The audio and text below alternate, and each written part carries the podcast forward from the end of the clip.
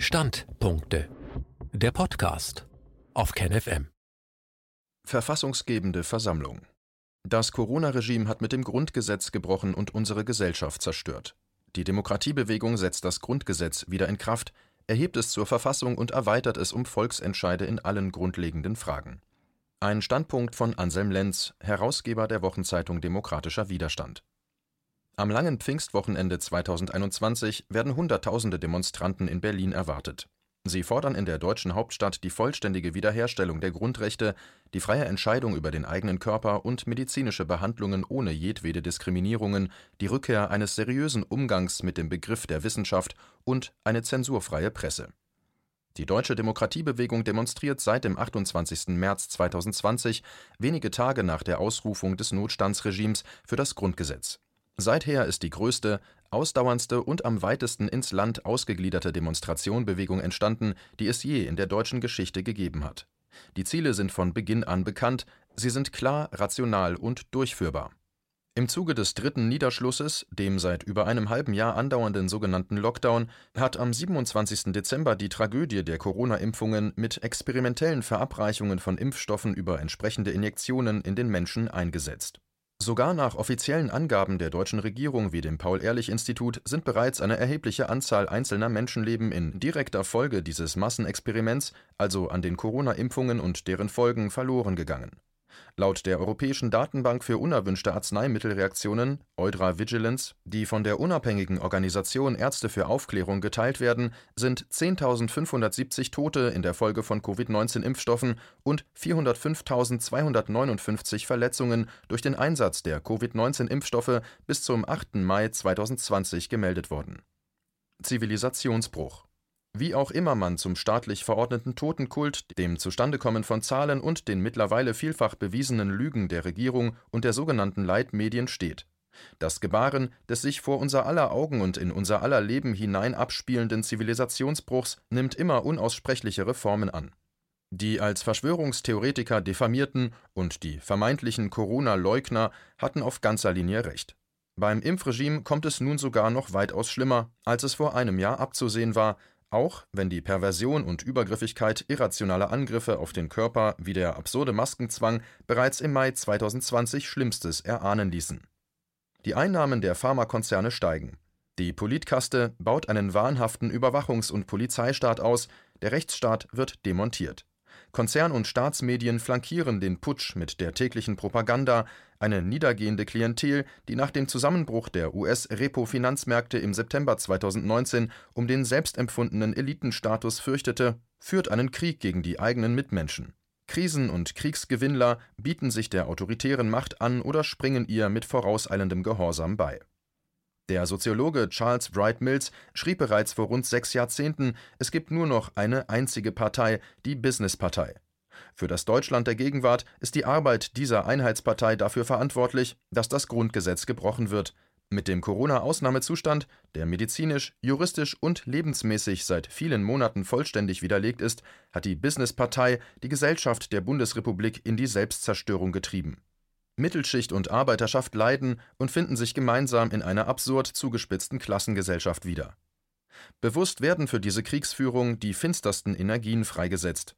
Sie richten sich gegen die Nachbarn, gegen die Kollegen, gegen die Älteren, gegen die Kinder und gegen das autonome Subjekt generell, den freien Menschen, der nur noch als Daten- und stoffwechselnde Materie verwaltet werden soll. Präsenz kann weg. Diese Tyrannei ist nur möglich, weil die Regierung unter der seit 16 Jahren amtierenden Angela Merkel die Polizei und die Institutionen systematisch gegen die eigene Bevölkerung instrumentalisiert. Eine andere Wortwahl wäre verharmlosend. Es geht anders, fast überall. In 24 der 50 US-Bundesstaaten gibt es kaum oder gar keine Corona-Zwangsmaßnahmen. In Florida sind Versuche der Segregation durch Ausnahmezustände und damit verbundene Grundrechte-Apartheid mittlerweile unter empfindliche Strafen gestellt. Einen Maskenzwang gab es zu keinem Zeitpunkt, der digitale Impfpass ist verboten. In Schweden schlossen zu keinem Zeitpunkt Universitäten, Theater, Berufsakademien, Einzelhändler und Kindergärten. Die Hauptstadt Weißrusslands, Minsk, hat Berlin als Hochburg der Partyszene Europas abgelöst die Regierung um Angela Merkel steht indes mit ihrem brutalen Maßnahmenkurs noch mit Ländern wie Chile und Peru da. Ansonsten verabschiedet sich die Welt vom harten Maßnahmenkurs und der Panikmache immer mehr, Am vergangenen Wochenende demonstrierten Hunderttausende und zogen auf den Hauptsitz der BBC, dem Pendant zur ARD. Die Demonstration direkt vor der Tür des TV-Senders wurde nicht einmal berichtet. Immerhin hebt die englische Regierung mittlerweile die meisten Zwangsmaßnahmen auf. Ab kommender Woche werden die Schulen vom Maskenterror befreit, die unbewaffnete Polizei hält sich im Alltag und bei den Massendemonstrationen in England mittlerweile einigermaßen zivilisiert zurück, Merkel fährt dagegen Hundertschaften in Kriegsanzügen auf, Wasserwerfer und die Stasi vom sogenannten Verfassungsschutz. Totenkult und PCR-Test. Am Ende wird es heißen, der PCR-Test ist ein Meister aus Deutschland. Wer ihn einsetzt, kann aus einer Grippeinfektwelle eine Jahrhundertseuche herbeitesten, wenn Medien, die von der Bill Gates Stiftung quasi aufgekaufte Weltgesundheitsorganisation WHO und die Abgeordneten ausreichend mitspielen. Letztere geben das traurigste Bild im Regime ab. Parteien und Volksvertreter haben sich praktisch selbst geopfert und damit 3000 Jahre Demokratiebemühungen vorläufig über den Jordan gehen lassen. Die Schweizer haben am 13. Juni 2021 als einziges Volk der Erde die Chance, selber darüber abzustimmen, ob sie das Corona-Regime überhaupt wollen. Corona ist keine Jahrhundertseuche, auch waren die Intensivbettenkapazitäten zu keinem Zeitpunkt ungewöhnlich überlastet. Es gab 2020 keine Übersterblichkeit, Corona ist der übliche Grippeinfekt. Alles andere sind Bilder im Fernsehen, Panikmache und ein irrer Umgang mit Statistik, nur die Maßnahmen sind real. Wofür das alles?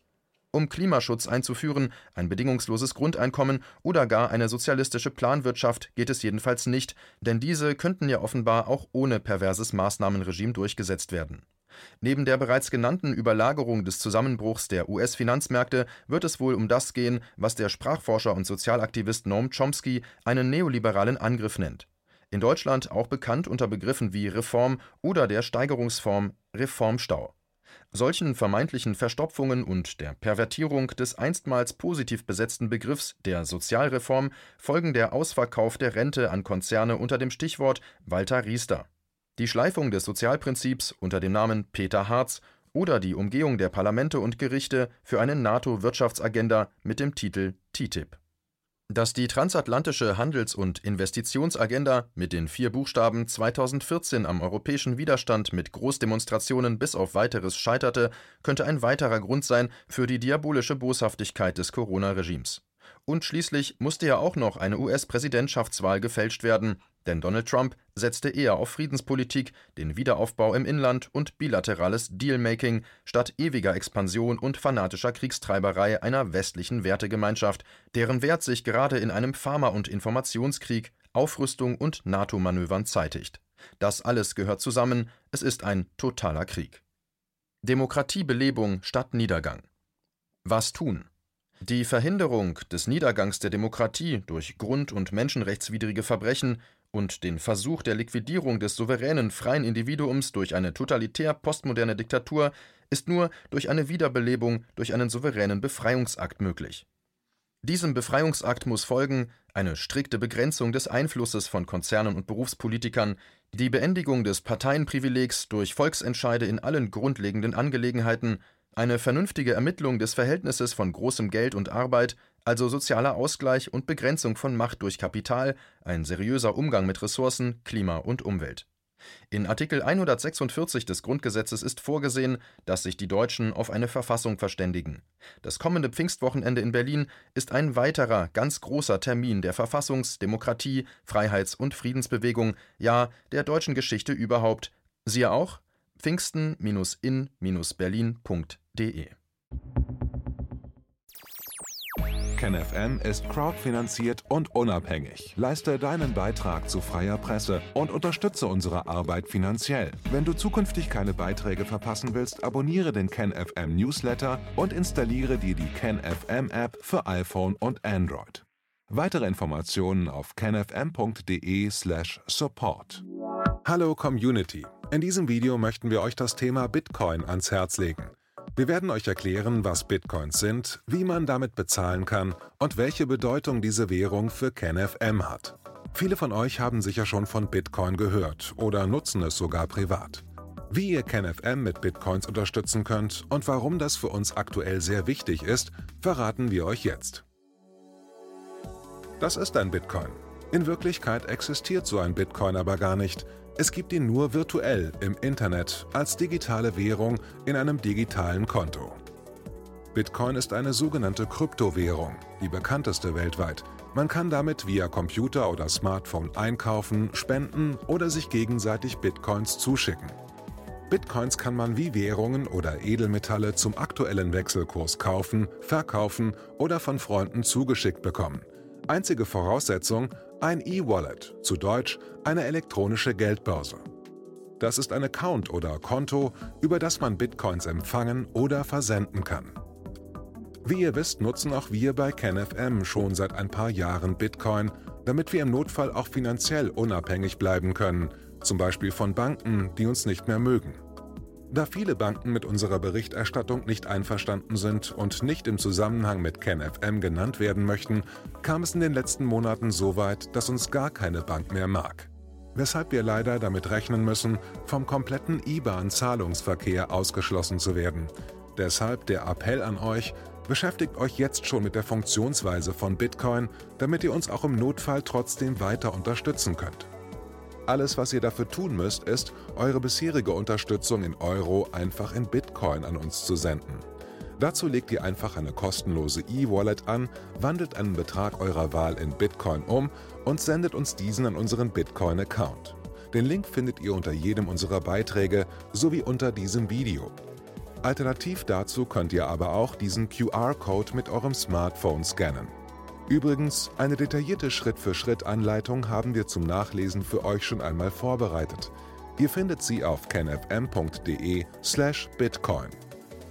Ob Bitcoin oder Kryptowährungen wirklich die Zukunft des Geldes sind, wissen wir nicht. Aber vielleicht ist das bald unsere einzige Option, so unabhängig wie möglich und vor allem ohne Bankkonto für euch in Zukunft weiterhin freien und unabhängigen Journalismus machen zu können. Wir hoffen sehr auf eure Unterstützung und sagen jetzt schon tausendmal Danke. Euer Team von KenFM.